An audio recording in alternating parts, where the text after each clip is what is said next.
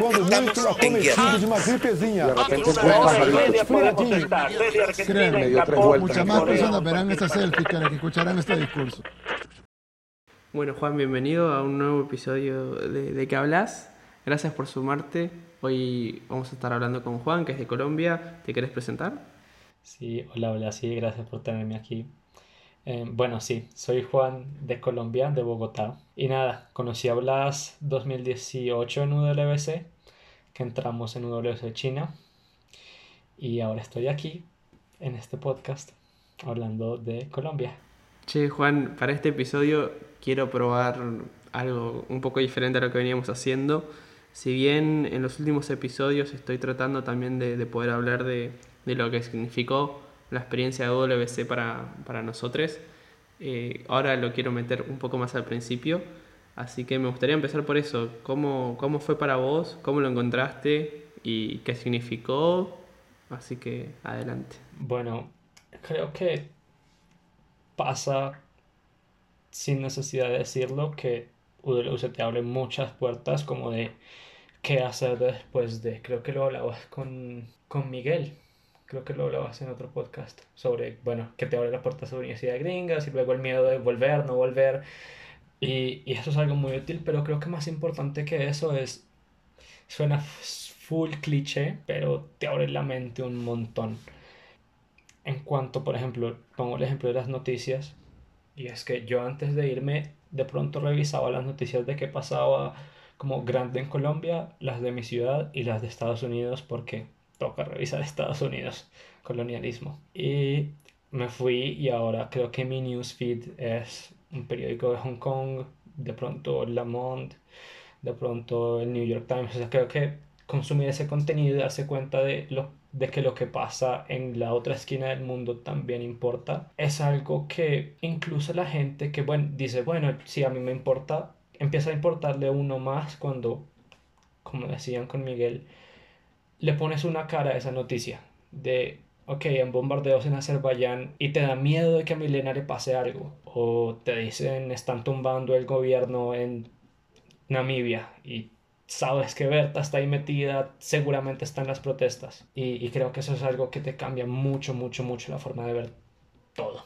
Sí, tampoco quiero, quiero volver a repetir lo que, lo que ya dije en otros episodios, pero eh, eso para mí es, creo, de las cosas más valiosas, junto con lo que hablaba con Marcos, el episodio de la semana pasada sobre el, el hecho de haberme como repreguntado y haber también descubierto parte de, de mi identidad que por ahí no me hubiera permitido de, de, no haber estado en el colegio, creo que el hecho de, de, que los países y de que los conflictos en el mundo dejen de ser cosas aisladas y pasen a, a tener como alguien que puede estar afectado inmediatamente o casi inmediatamente, es una de las cosas que, por un lado, o sea, tiene sus cosas malas, que es como terminas estando preocupado por cualquier cosa que pase en el mundo.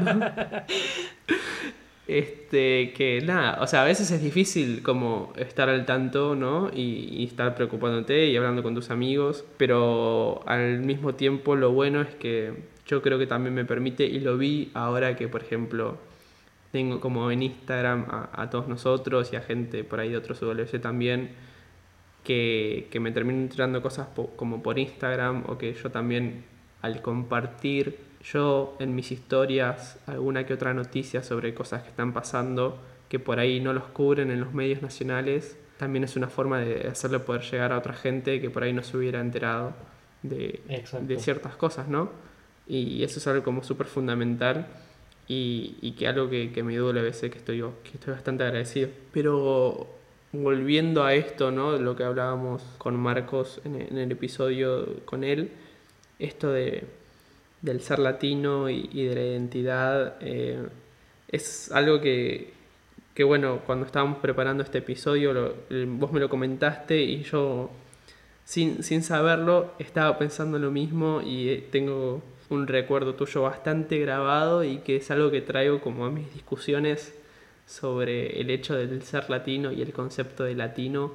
Siempre que lo hablo con alguien que fue tu comentario durante una discusión que estábamos teniendo, como en un foro que estábamos teniendo durante la semana de la, de la cultura negra, de la black community en el colegio, sobre, sobre tus experiencias en Colombia y cómo, cómo a veces los latinos no, no nos podemos reducir a algo único porque de verdad tenemos todo. Me gustaría que, que explores un poquito por ahí a ver qué tenés para decir. Sí, bueno, de hecho lo iba a traer más tardecito la discusión, pero ya que salió. Colombia es uno de los países del mundo, si no es que es el más, no recuerdo bien lo que decía el estudio que leí hace unos días, con mayor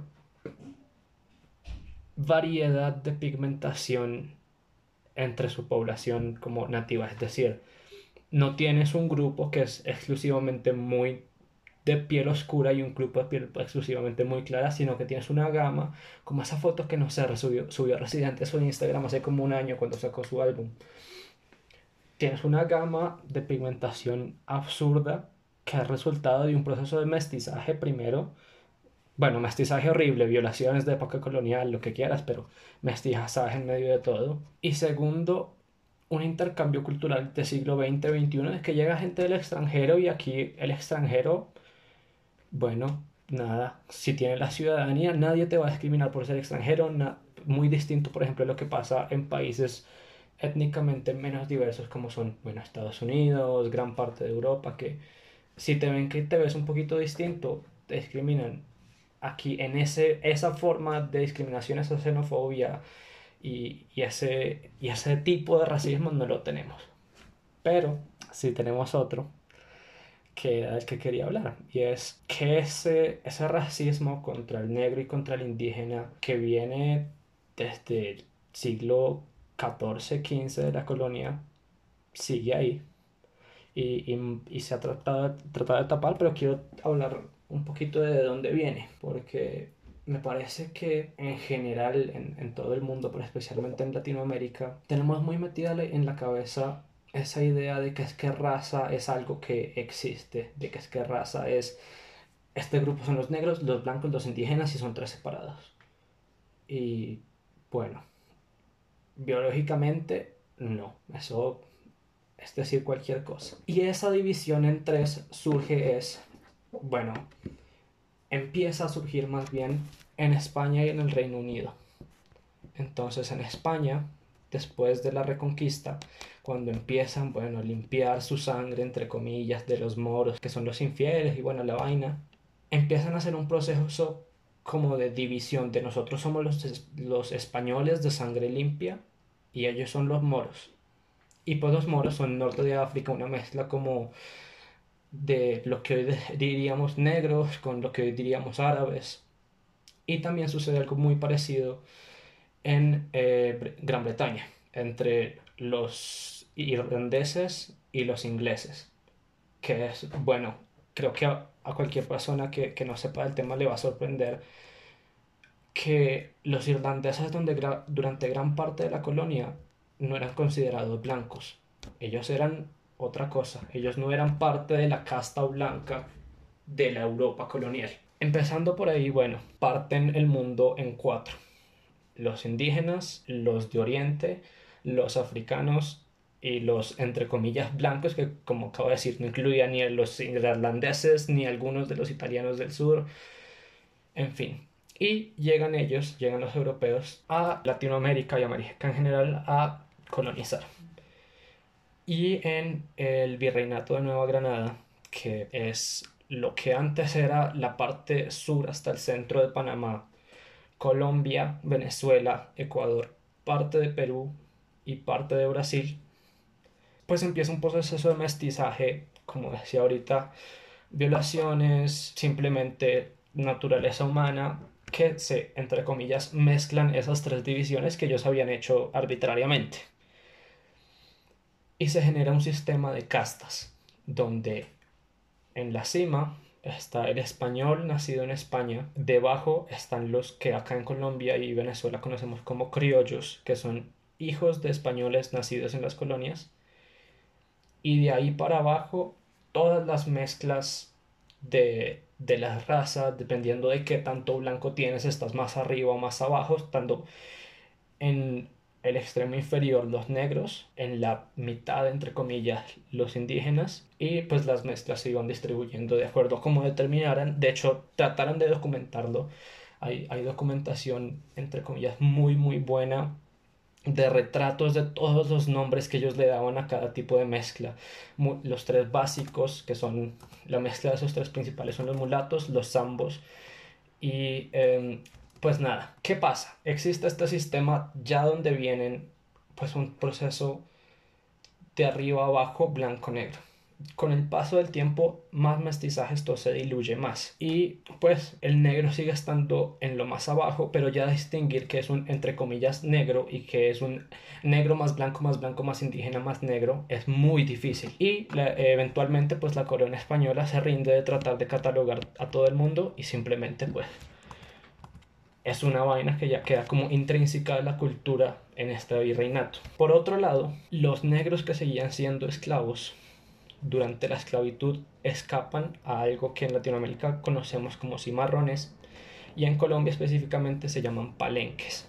¿Por qué? Porque eran chozas rodeadas de palos y así se defendían de los ejércitos que pues venían a volverlos a esclavizar. Esos palenques se escondían en, en el Darién y en la parte de Cauca y la parte sur de la costa atlántica, en esas zonas selváticas y en la Sierra Nevada, cerca de, de donde nace el río César. Ahí era donde se escondían ellos. Por otro lado, las comunidades indígenas corrían era hacia el sur occidente del país, hacia la costa pacífica y hacia el Amazonas, mientras pues los, los colonos ocupaban toda la parte más, entre comillas, civilizada que es, bueno, la capital, las costas, los puertos, lo, lo que les, les, será útil para la economía del momento. Y desde ese entonces se genera un aislamiento de esas comunidades. Se aíslan completamente del resto del país, quedan descomunicados. Llega 1952, que 1852, perdón, que es cuando en Colombia se abole la esclavitud, que una de las cosas que algunos rescatan, otros condenan por hipocresía es que es una libertad sin condiciones. Se les da el estatus de ciudadanía a las comunidades negras en 1852. En teoría pueden votar, en teoría pueden tener propiedades. No se da así exactamente, pero en la ley se supone que sí, son ciudadanos igual que cualquier otra persona. Y eso está parcialmente influenciado por ese proceso de mestizaje del que hablaba ahorita. Como que en Colombia ese mestizaje se prestó para que se dejara de ver al negro como un otro y más como un humano esclavo, que es algo distinto a lo que pasaba, por ejemplo, en Brasil o en Estados Unidos, donde no eran humanos. Y después los movimientos de derechos civiles les dieron el estatus de humanos, pero no de iguales.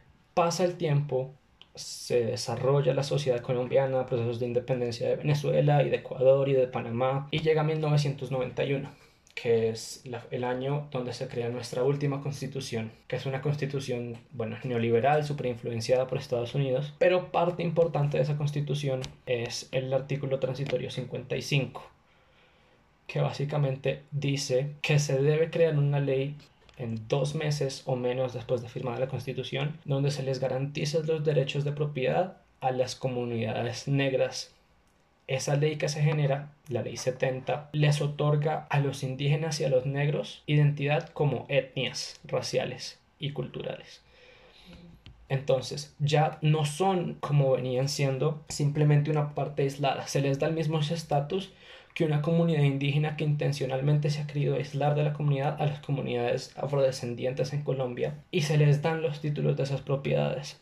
Se les dice, miren, esto viene históricamente siendo suyo, esto es de ustedes. Pero el gobierno, a pesar de que reconoce esas etnias, al darle esa potestad, no se siente en la obligación de darles una conexión real al resto del país. Entonces, incluso estas comunidades negras, que no son necesariamente étnicas, puede que simplemente estén aisladas porque esclaparon un proceso de esclavitud, quedan completamente aisladas del país y hasta hoy en día siguen siéndolo las comunidades del Cauca y muchas sin vías para llegar o vías de tierra, sin acueductos. Lo mismo pasa en las, en las zonas más aisladas de Nariño, del Pacífico y pues de, de la Sierra Nevada, que pues genera un subdesarrollo, entre comillas, de estas comunidades, genera enfermedades, genera pobreza y más importante aún, se presta para que siglo XX y XXI, finales del siglo XX, principios del siglo XXI, llegue la explotación minera a estas regiones, que son muy ricas en recursos. Que bueno, hablas antes de este podcast, le compartí un videito que explica qué pasó especialmente en eh, la costa caribe, cerca de la Sierra Nevada, en las lomas de la Sierra Nevada, donde existe la mayor mina a Sierra abierto de Colombia, que se construyó precisamente encima de donde anteriormente había cinco comunidades de palenques, cinco comunidades afrodescendientes que, venían existiendo desde 1500. Se abrió esta mina de carbón, encontraron yacimientos gigantes de carbón colombianos para, lo que, para los que no saben, esta es la mina del Cerrejón, ese nombre estoy seguro que sí les va a sonar si no les suena la ubicación geográfica, el nombre sí, y se desplaza a estas comunidades. Lo mismo pasa con zonas protegidas indígenas en la Sierra Nevada o en páramos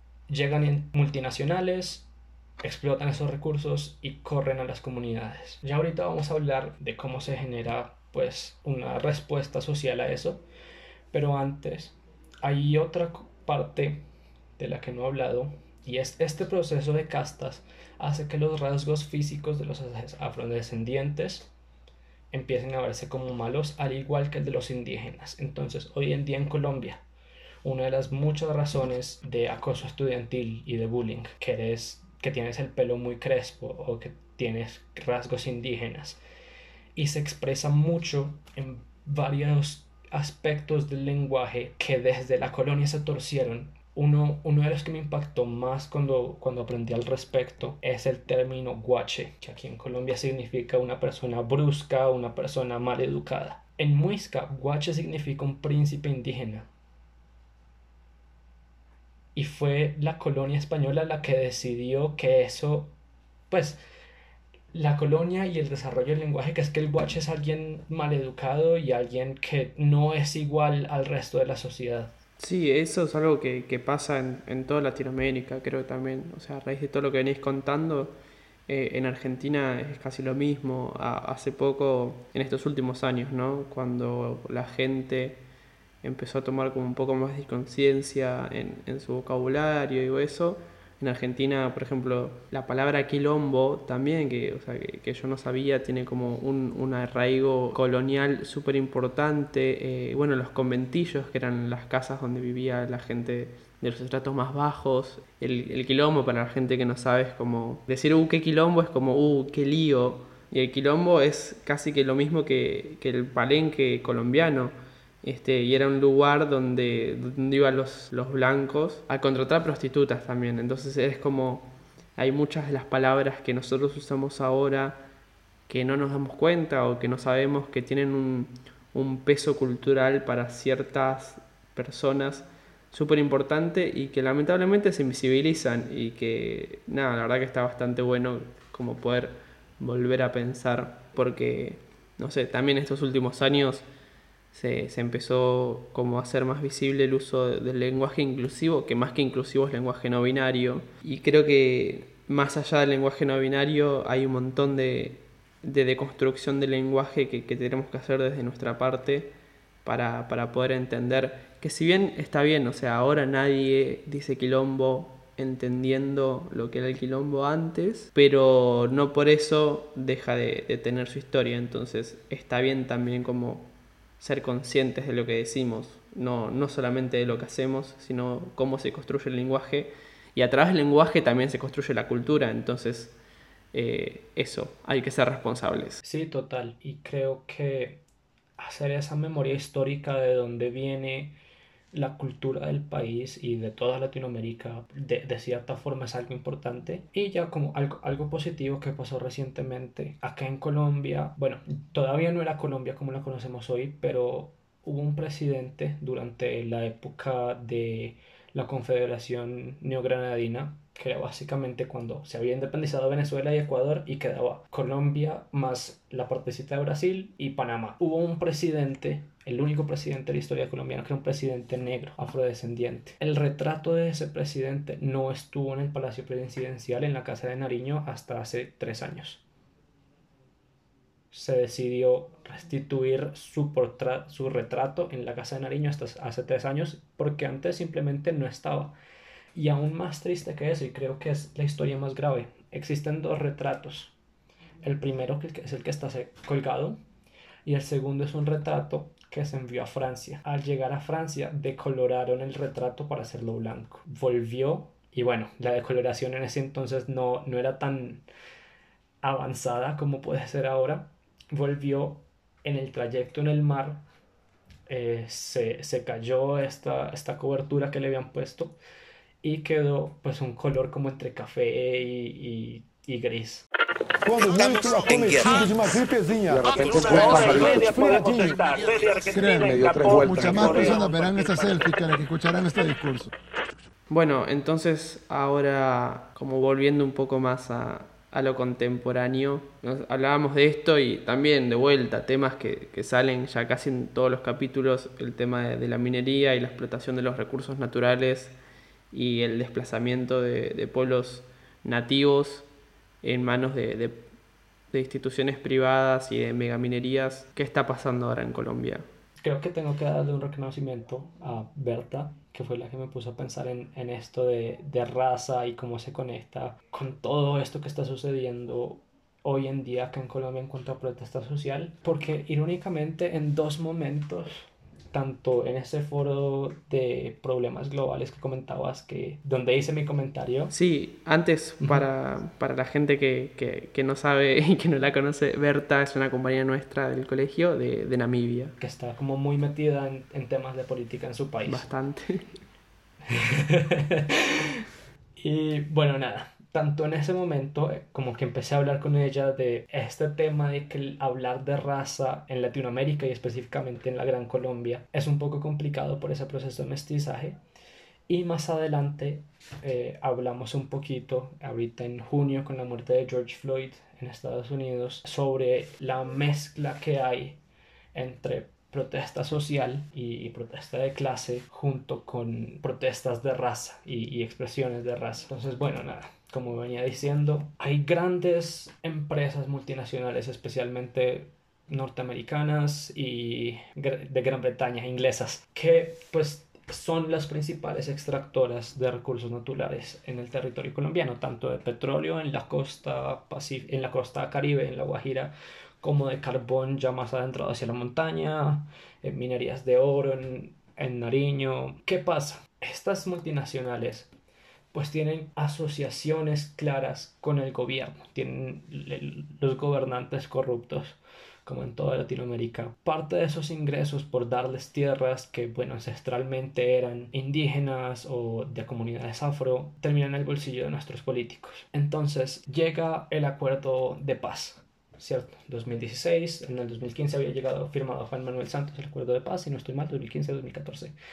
Puede que tengan mal la fecha y se empieza un proceso de reintegración de las FARC, donde terminan viviendo muy cerca de estas comunidades aisladas, en pueblos pequeños en las zonas rurales de Colombia, la mayoría de los excombatientes.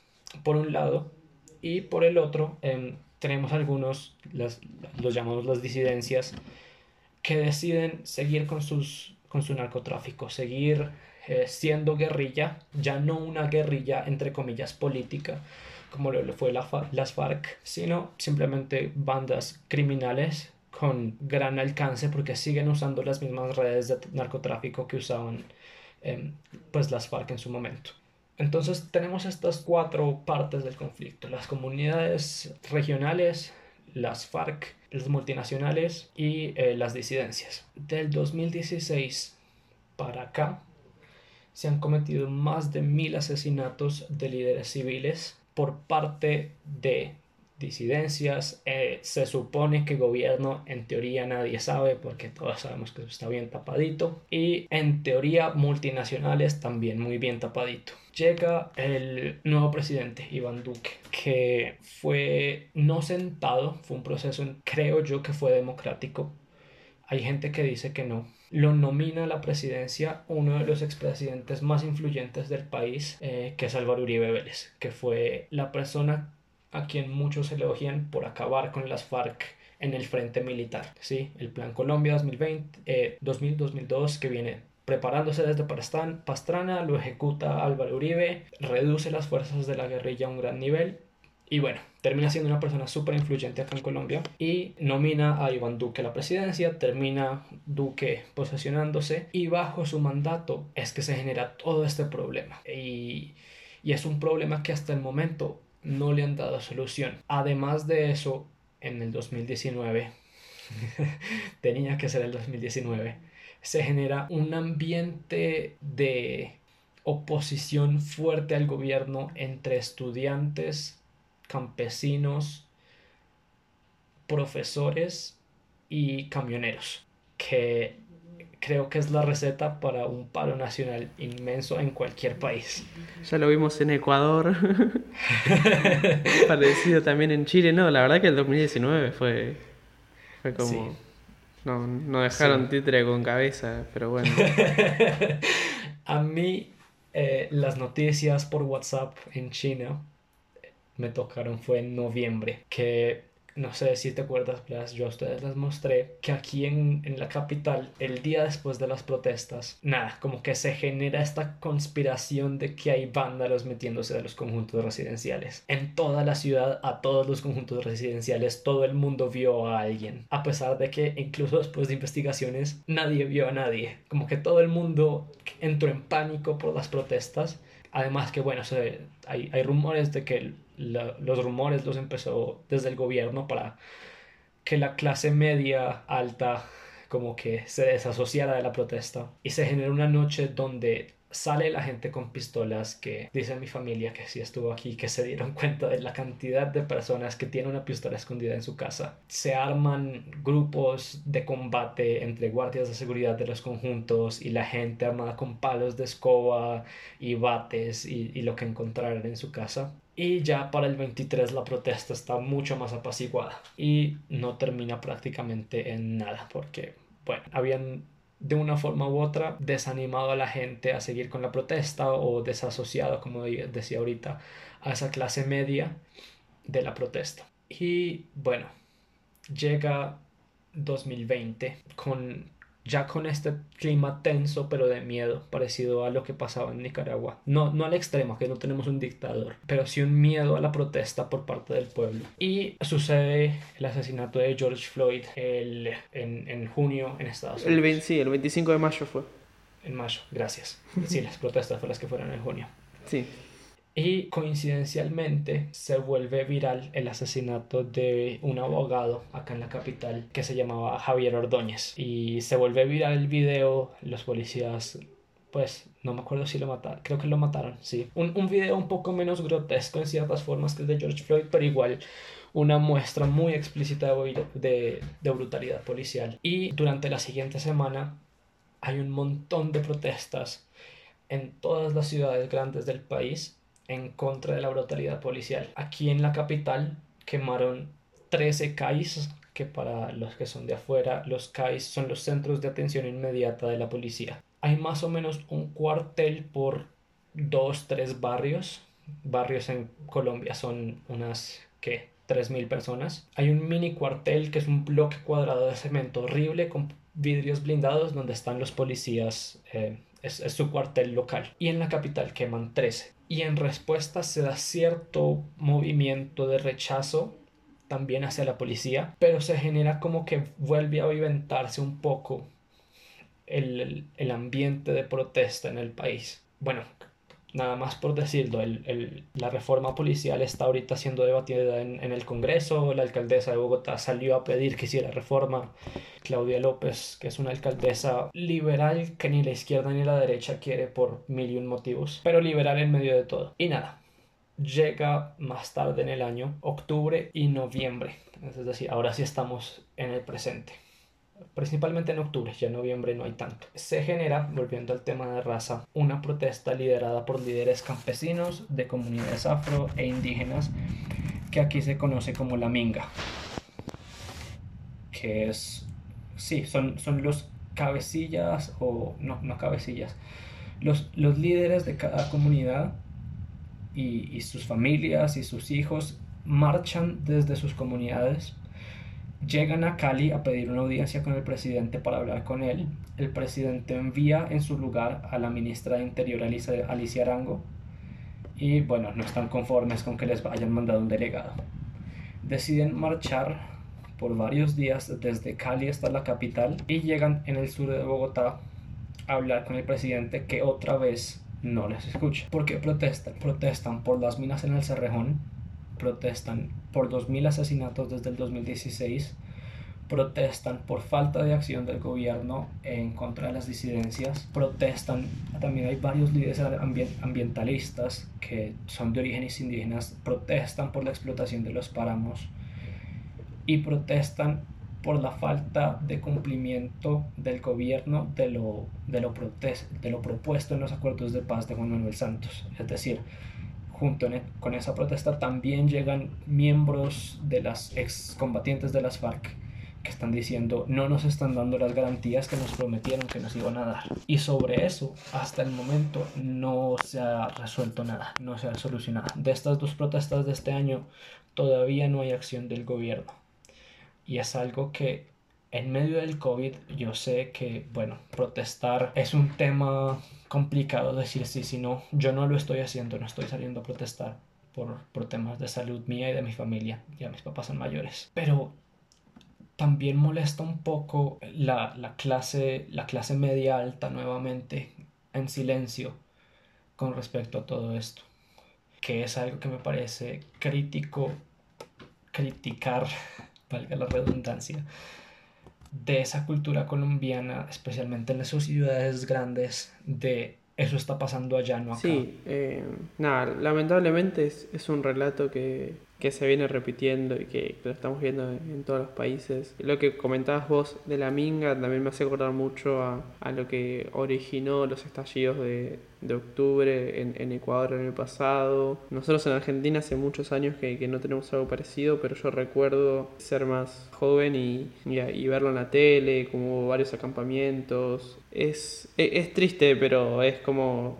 la, la, historia de nuestros pueblos y, y creo que también eso bastante de, de, lo que ya también estuvimos hablando en un par de episodios de que WC nos permitió darnos cuenta entre nosotros de que no solamente compartíamos un idioma, sino que más allá de todas nuestras diferencias, ciertos aspectos de nuestra historia se repetían y había muchos puntos en común en nuestros pueblos, que eso es lo que nos hace, una vez estando en el cole ¿no? y conviviendo todos juntos, que nos hace acercarnos el uno al otro y poder tener este sentimiento de la familia, lo mismo que hablaba con, con Marcos en el, en el episodio, de que yo la verdad que antes de viajar, por un tema de haberme criado en la capital de Argentina toda mi vida, no veía posible o lo veía muy distante el poder encontrar un sentimiento de familia con, con personas de Latinoamérica porque no, no me sentía cercano y agradecido estoy de que, de que estos dos años me, me, hayan demostrado lo contrario, que si bien a veces son como estas cosas las que nos terminan uniendo, terminan siendo como, a veces parece como este sufrimiento o esto, el ser hostigado o, o el plan cóndor, ¿no? Como ser, ser las víctimas creo que también hay un montón de cosas lindas que nos unen, que es como, como la lucha, ¿no? Muchas, muchas formas de protesta y manifestación. Colombia es, es una nación sumamente eh, musical, que lo hablaba también con Juliana, que, que, yo lo vivo con lo que son los corsos en Argentina y, y un poco más que nada con, con la murga uruguaya, que es sumamente protesta y que a mí me, me vuelve loco y que me encanta, que, que nace también ¿no? de, de, las clases más bajas, de una forma de poder desahogarse. El capoeira en Brasil, es como que solemos pensar en, en las cosas malas que nos unen, pero creo que, que, somos un pueblo que tiene un montón de cosas lindas eh, a raíz de las cosas malas por las que pasamos. Y eso es algo que, que siento a veces no, no terminamos de valorar o nos cuesta un poco verlo o reconocerlo. Y es algo que, que yo vi en, el colegio cuando recién podía como contrastar nuestro sentimiento de pueblo o nuestra... Sí, como el, el esto, el, el, ser cercanos con otros pueblos, ¿no? Como volviendo de vuelta, perdón, pero con, con lo de Marcos. a veces estaban como estos comentarios de que los latinos son, son exclusivos o que no sé qué. Es como, nosotros, o por lo menos mi, pensamiento a veces cuando, cuando me agarraban cruzado, cuando me agarraban de mal humor, te, era como, bueno, ¿qué crees que haga si, si vos no compartís nada con el que vive al lado tuyo? no, es, no es mi culpa. Eh, por ejemplo, a veces lo veíamos como, por ejemplo, la comunidad europea, si bien también tienen un montón de cosas que, que son cercanas, hay una segmentación como mucho más marcada, creo yo, eh, a, raíz de, lo que es el pueblo. Y más allá de, la Unión Europea, no hay, no hay como un sentimiento tan fuerte como, como el latino. Entonces, nada, es, es también un poco tratar de, de, reivindicar las cosas lindas que tenemos. No, y creo que tiene mucho que ver con que, bueno, el nacionalismo europeo tiene siglos de, historia colonial. Aquí éramos cuatro virreinatos. Era Nueva España, que era México y Centroamérica, Nueva Granada, el Perú y el Río de la Plata. Ya, esos eran los cuatro países que bueno, países entre comillas que existían en Latinoamérica. Entonces, desde entonces se empieza a formar como una identidad colectiva muy, muy fuerte a lo largo de todo el continente. Y sí, como decías, creo que hay, hay factores culturales muy lindos que se generan. Que, que, bueno, acá en Colombia creo que los que destaco son especialmente de orígenes de esclavos. Mucha de la música que hoy decimos, uy, esto es súper colombiano, tiene, y, y, de la cultura también tiene sus orígenes en, en los esclavos. El mapalé, por ejemplo, que a pesar de que no sea una danza popular, es una danza folclórica, con sus orígenes esclavos que los amos no los dejaban tener celebraciones, entonces decían que es que eso es lo que estaban haciendo para rezar sus, con sus dioses y ahí sí los dejaban. O, o por ejemplo la, la samba colombiana, la samba no, la salsa colombiana, sí que me he enredado hoy para hablar. Bueno, la salsa colombiana que es, va, tiene un, aunque tiene ritmos muy parecidos con la cubana, tiene también su herencia muy fuerte de las comunidades afroindígenas del Pacífico. Y bueno, creo que estos orígenes y, este sancocho cultural, como le digo yo, un sancocho es una sopa colombiana que se le echa pollo y plátano y papas y lo que quieras, genera una cultura que en cierto modo le da un poco de razón a esa constitución neoliberal del 91. Si es una, un, un, país multicultural y multiétnico. Y, y, no solo eso, sino algo más lindo, un, un país donde esa multiculturalidad no son bolsillitos aislados de cultura, sino una cultura medio colectiva que se genera de la mezcla de, de, todo, de todo esto. Y de ahí viene el sancocho. El sancocho se espesa, queda una cremita que no sabes a qué sabe, porque tiene pedacitos de plátano, tiene pedacitos de papa, le queda el agua del pollo y pues nada, siento que ese es un sentimiento que, que muy probablemente Miguel, bueno ya lo estuviste a todos los gran colombianos, Miguel, Gabriel y Juliana van a compartir porque lo que he contado que pasa acá en Colombia en cuanto a raza, creo que es especialmente similar en esos tres países. En Panamá no tanto, por, por la aislación geográfica y, y porque son un tienen un poquito menos de recursos naturales que, que acá en el sur del Tapón del Darién. Y bueno, creo que esa identidad gran colombiana es, es muy bonita tenerla y, y, es muy bonito el momento de salir del país, y, pero también es, entristece a veces cuando, cuando uno ve acá el rechazo hacia la migración venezolana o, o cuando se burlan, por ejemplo, en, en, la capital, se burlan mucho del acento ecuatoriano y, y creo que, bueno, darse cuenta de que acá en Latinoamérica somos tan unidos y que tenemos tanto en común es algo que la gente debería hacer más seguido. Bueno, nos queda para el próximo episodio discutir de dónde vienen las arepas. Gracias, Juan. Ah, bueno. Eso nos estaremos media hora peleando con Gabriel. Quando muito, acometido de uma gripezinha. Créanme, muchas más personas verán esta selfie que las que escucharán este discurso.